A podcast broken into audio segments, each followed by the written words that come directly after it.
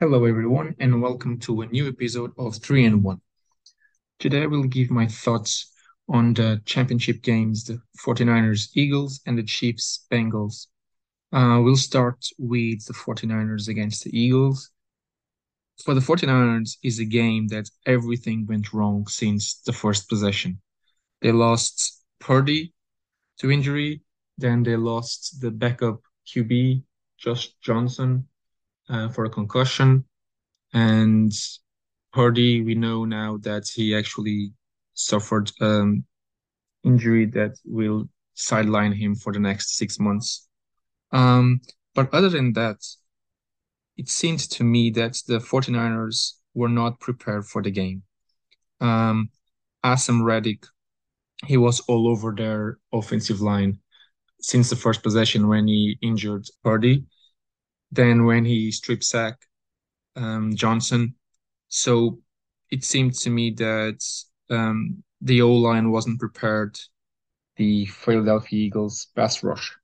Um, that's the first takeaway, and there was obviously no question uh, about how fair the win was uh, for the for the Eagles. They deserve to win, but in terms of the 49ers, um, you wonder if anything could have gone any worse for them since they lost Purdy.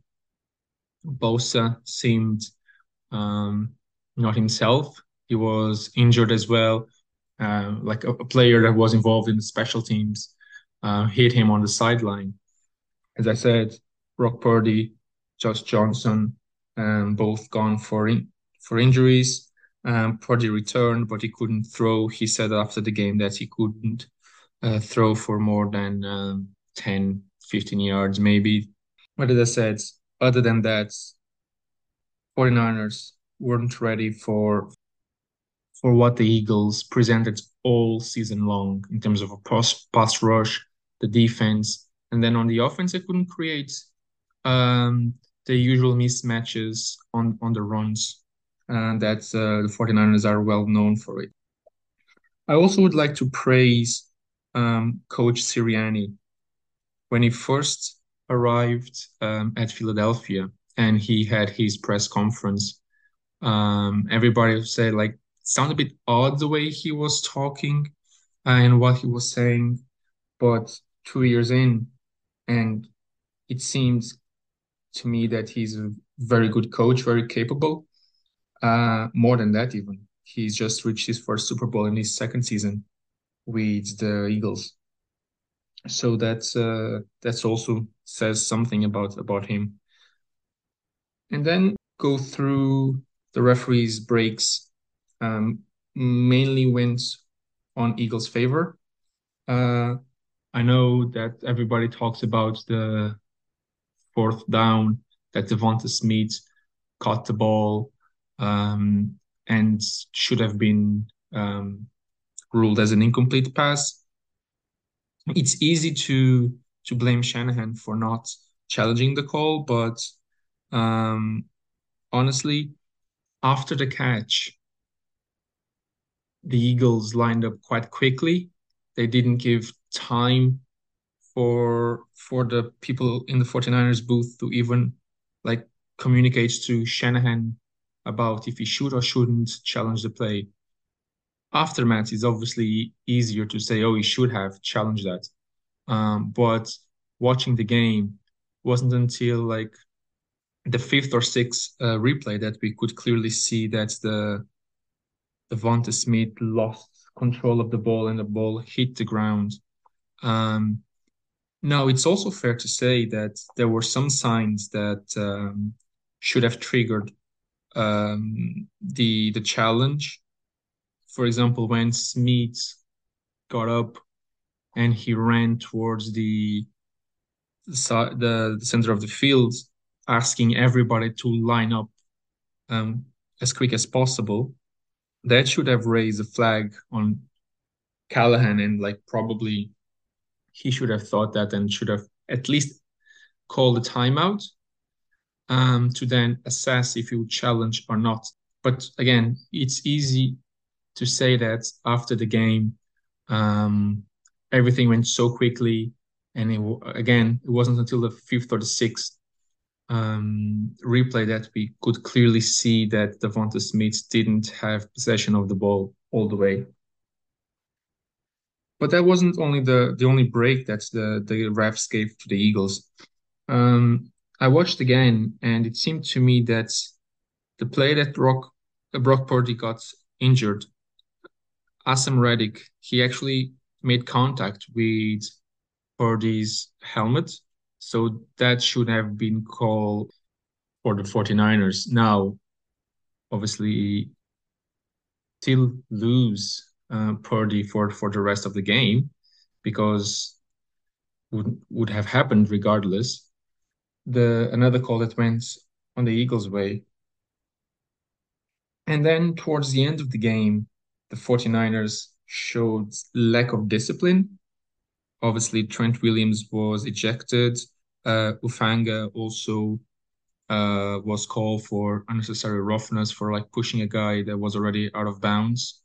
So yes, it's the 49ers showed that uh, a bad temper, let's call it that. Uh, and um, when everything was was lost, the defense also at, one point in the game um, seemed like that uh, they didn't want to fight anymore because they understood that the game was lost.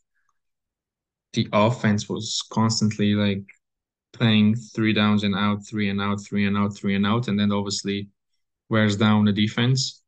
Um, and that raised some frustration um, in the 49ers case that definitely you could see that during the um, the last quarter even even the third quarter and shifting to the Chiefs Bengals game Mahomes what else can you say about him the man got it out.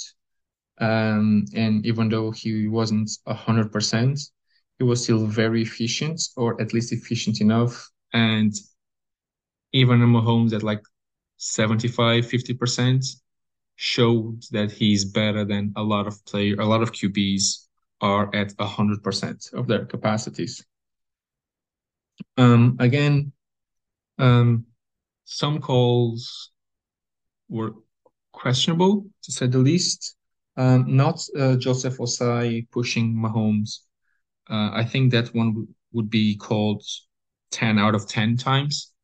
Um, I question though if that would be called on a QB like Purdy, for example. Um, and that's where everybody was like, Twitter was like raging against that. Um, that uh, the subjectivity of the calls and we are still waiting to know exactly what uh, roughing the passer is because it's very different. We had during the season some ridiculous calls as roughing the passer, others that probably should have been called weren't called. So the league need needs to work on that um, gray area to eliminate the subjectivity of the of the calls to bring it more clarity because the fans ultimately don't understand fully what roughing the passer exactly is. But turning back to the game, the Chiefs deserve to win the game ultimately. Um, I know they had some referee breaks as well. Um, but for Mahomes went through during the during the week, and then Friday, Travis Kelce was like was injured as well, apparently with a back problem.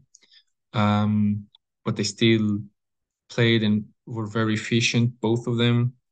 For the Bengals, they they didn't make the, the Super Bowl this year, but as as long as Mahomes as Burrow, it's the Bengals QB they are here to stay. And um, his connection with Ja'Marr, Chase, Tee Higgins, um, it's incredible, absolutely amazing. And um, they they they lost, but I think that for Bengals fans, they should be hopeful that the, the next decade maybe would will be amazing uh, and they could accomplish more than they ever did before. And now we're getting ready for Super Bowl 57.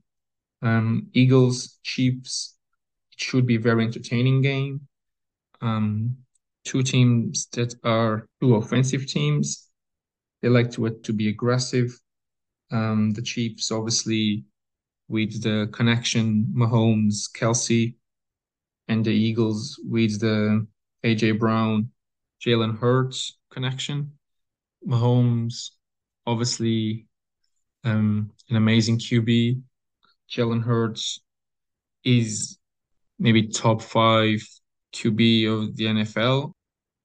So it should be a very entertaining game and um, looking forward to it. Between now and the the Super Bowl, I will try to have on um, at least one Eagles fan and at least one uh, Chiefs fan to go through what we can expect from from each team. Um, and uh, the stage is set.